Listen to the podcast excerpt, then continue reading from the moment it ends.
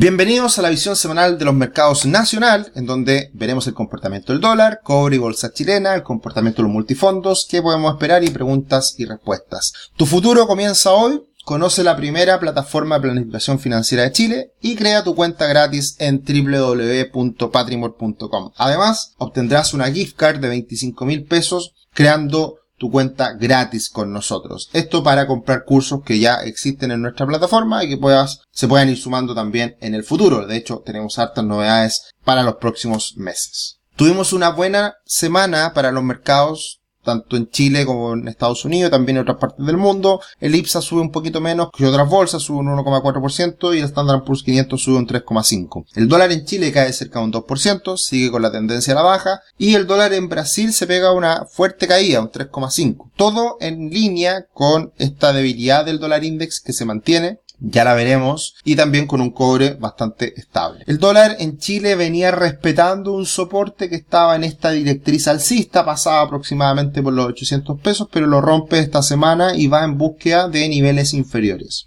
Esto va muy en línea con lo que está haciendo el dólar index. De hecho, los mínimos de febrero en Chile también son los mínimos para el dólar index del año, también en febrero. Así que esa trayectoria a la baja probablemente se mantenga y ahí tendremos que ver qué es lo que hace el dólar eh, en los próximos días a partir de este movimiento que tuvo el viendo un poquito más alcista. Pero todo indica que podría ir a buscar niveles inferiores los mínimos del año de febrero. Porque, como les decía, el dólar index también está haciendo el mismo la misma trayectoria, el mismo comportamiento, con una tendencia a la baja que está bastante marcada. Así que si esto se respeta, se cumple, podría ir a buscar los 100 puntos, 100,8, y esos son los mínimos de febrero también para el dólar index. Y si el dólar index cae, eso beneficia a los commodities y hemos visto cómo el cobre se quedó pegado en esta directriz bajista. Lleva ya prácticamente una semana ahí luchando con esta resistencia que son los 4 dólares con 10 la libra de cobre. Y por lo tanto, si es que se llega a romper esta resistencia, creo que pueden ser muy buenas noticias para Chile, para la bolsa, para el peso chileno y haciendo esta gráfica, este canal alcista, podría ir a buscar perfectamente los 4,5 dólares la libra. Ahí está la parte alta de este canal. Obviamente eso no se da en un día, no se da de la noche a la mañana, pero la proyección sería esa. Y si es que eso llega a ocurrir, yo creo que el dólar incluso en Chile puede caer más allá de los 777 pesos. Así que todo va en la línea de una mejora en los mercados, una mayor tranquilidad, un dólar debilitado, expectativa de que la tasa va a bajar por parte de la Fed. Son varias cosas que se están uniendo hoy en día y que pueden ser muy positivas. Y por otro lado, también hay que tener en cuenta todo lo que vamos a tener que conocer esta semana en Chile. La bolsa chilena ha tenido un buen comportamiento, subió esta semana moderadamente, pero se vuelve a situar sobre la media móvil de 200 periodos y va nuevamente en búsqueda de estos máximos que han sido clave en los 5.460 puntos. Vamos hacia allá nuevamente y todo va a depender mucho de cómo esté también la evolución del mercado de Brasil, que, que se comenzó a recuperar también en los últimos días. De hecho, mirando el comportamiento de las diferentes acciones en Chile, destaca en el Chile subiendo un 11, ILC subiendo cerca un 9, en el América subiendo un poco más de un 8%. Ya tenemos algunas acciones que en el año suben más de un 30%, como ILC, que sube un 34, 35, y también Sonda, que sube más de un 31. Así que seguimos en un buen escenario para varias acciones que están subiendo con bastante fuerza en este inicio de año. Por el lado de las caídas, caídas muy moderadas, Aguas cae un 3,5, Latam cae un 3,14, Entel un 3 y algo.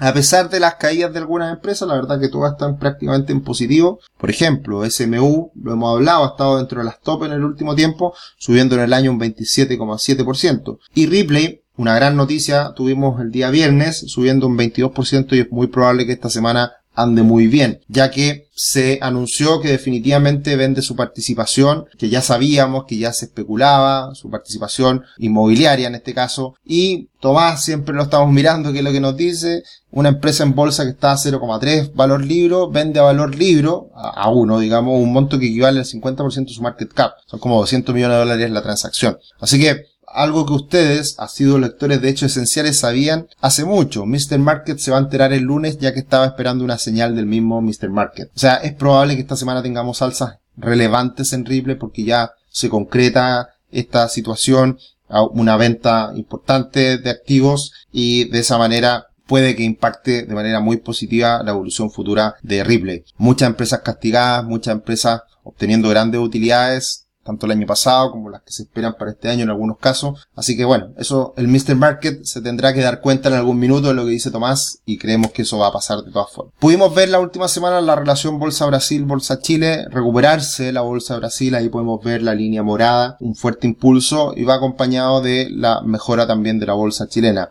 Ayudó muchísimo la última semana la apreciación del real brasileño, como lo vimos al inicio, eh, eso es positivo para, para la bolsa de Brasil, mirando esto en dólares. Así que esperemos que se siga recuperando la bolsa de Brasil y eso puede impactar positivamente a la bolsa de Chile. En cuanto a los multifondos, cerramos también, estamos a punto de cerrar el mes de marzo. Acá están los datos hasta el día 30 de marzo, falta solamente el 31 de marzo, así que estaremos haciendo el resumen como siempre mensual de los multifondos en los próximos días pero evidentemente ya un anticipo prácticamente con el mes cerrado, caídas importantes en marzo para el fondo A, 4%, multifondo C bastante plano y multifondo E subiendo con fuerza un 3%. Acá pues queda claro que la renta fija le fue muy bien en marzo versus la renta variable que pasó bastantes problemas. Y si miramos el mundo y si miramos la visión semanal internacional y Chile, la verdad que no ha pasado mucho en, las bolsas. El tema está en que cayó fuerte en el mes de marzo el dólar. Así que por eso vemos ese impacto en el multifondo A. ¿Qué podemos esperar la semana que viene? La verdad que viene una cantidad enorme de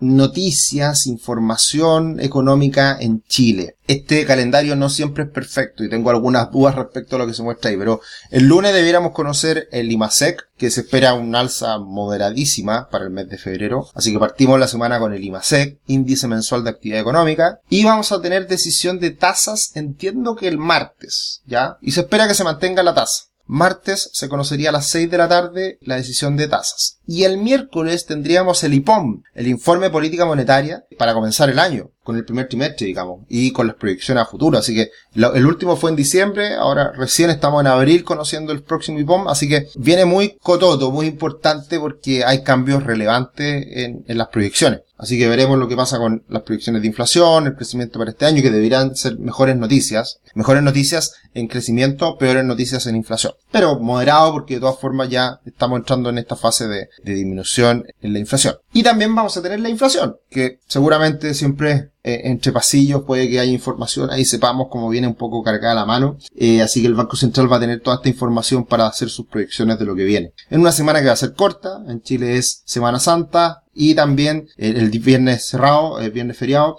y también eh, en una semana con cambio de horario. Ya quedamos con el cambio de horario igual que Nueva York, así que empieza a abrir más temprano la bolsa de Estados Unidos y así será por, por un buen tiempo. Así que importante todas estas noticias estas noticias que conoceremos porque sin duda van a tener impacto en el dólar, van a tener impacto en la bolsa, porque es mucha la nueva información y veremos cómo van cambiando las proyecciones. Algunas preguntas, eh, bueno, muchas gracias Erika. Luis dice, profe, las acciones de Entel estarán haciendo un gran hombro cabeza hombro. La verdad que, igual como lo que dice Leonardo, que ha estado preguntando ahí con el hombro cabeza hombro en el IPSA, hay debilidad en algunas empresas. Entel ha vivido una situación muy particular porque ha entregado buenos dividendos en el último tiempo, pero a pesar de algunas señales de debilidad, la misma elipsa, yo la verdad que estaría tranquilo con la recuperación que estamos viendo tanto a nivel internacional como también en la bolsa chilena. Así que no, veo muy difícil que hoy día una situación como esta, un hombro cabeza a hombro en la bolsa chilena con el castigo que hay, se pueda materializar. Que eso significa generalmente que haya muy fuerte. Y no lo veo hoy día en la bolsa chilena que sigue estando muy castigada. Todavía los valores libros están